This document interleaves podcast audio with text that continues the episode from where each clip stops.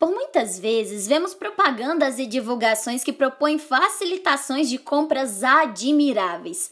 Elas podem até dizer: parcelem em sei lá quantas vezes, compre isso ou aquilo com os menores juros do mercado, tenha dinheiro em mãos e pague somente daqui a 90 dias em 200 vezes.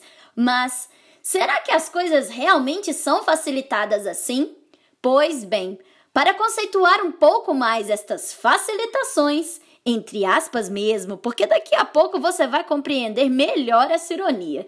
Vamos colocar um nome nelas: modalidades de crédito, ou seja, formas que o nosso sistema financeiro nacional regulamenta e autoriza instituições financeiras, bancos, cooperativas de crédito e caixas econômicas a oferecerem para nós, cidadãos e clientes. Entre estas modalidades, vamos destacar três o financiamento, o consórcio e o empréstimo, que são bem comuns e que você provavelmente já ouviu falar sobre.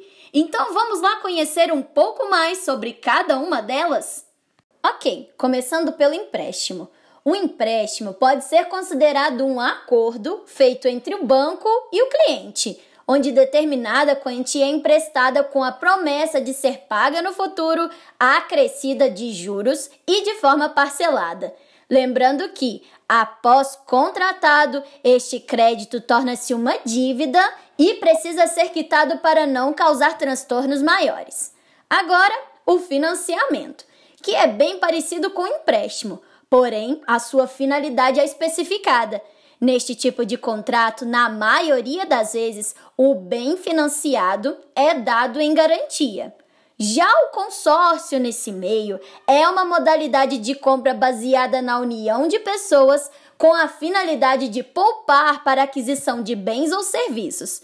A intermediação desses grupos é feita por meio de uma administradora de consórcios, que deve ser autorizada e fiscalizada pelo Banco Central do Brasil.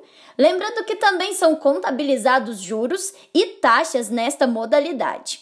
Enfim, é importante que saibamos dessas informações, pois na maioria das vezes elas são apresentadas a nós como a resolução para os problemas, mas que no fim das contas, se mal gerenciadas, acabam somando-se às confusões financeiras. Por isso, por mais que possam parecer atrativas a princípio, é bom que tenhamos momentos de reflexão antes de finalizar algum tipo de contratação, sabe? E para nortear esses pensamentos, aqui vão duas perguntas para você fazer ou compartilhar com alguém.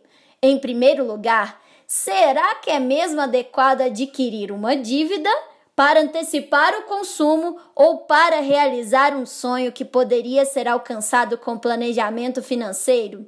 Em segundo lugar, o que é mais vantajoso, pagar ou receber juros? Sim, esta é uma possibilidade para alcançar aquilo que desejamos. Afinal, os investimentos são uma alternativa para adquirir um bem ou conquistar um sonho para além dos empréstimos e financiamentos. Claro, se não for algo de emergência, como uma cirurgia, por exemplo, que demandaria uma reserva financeira consolidada. Portanto, os investimentos nesse meio podem ser de curto, médio, longo prazo, de acordo com o objetivo para o qual estão sendo feitos. Então, o que fica de lição nessa falazada toda é que planejamento com paciência é necessário e que, mesmo sem antecipar, é possível conquistar muitas coisas.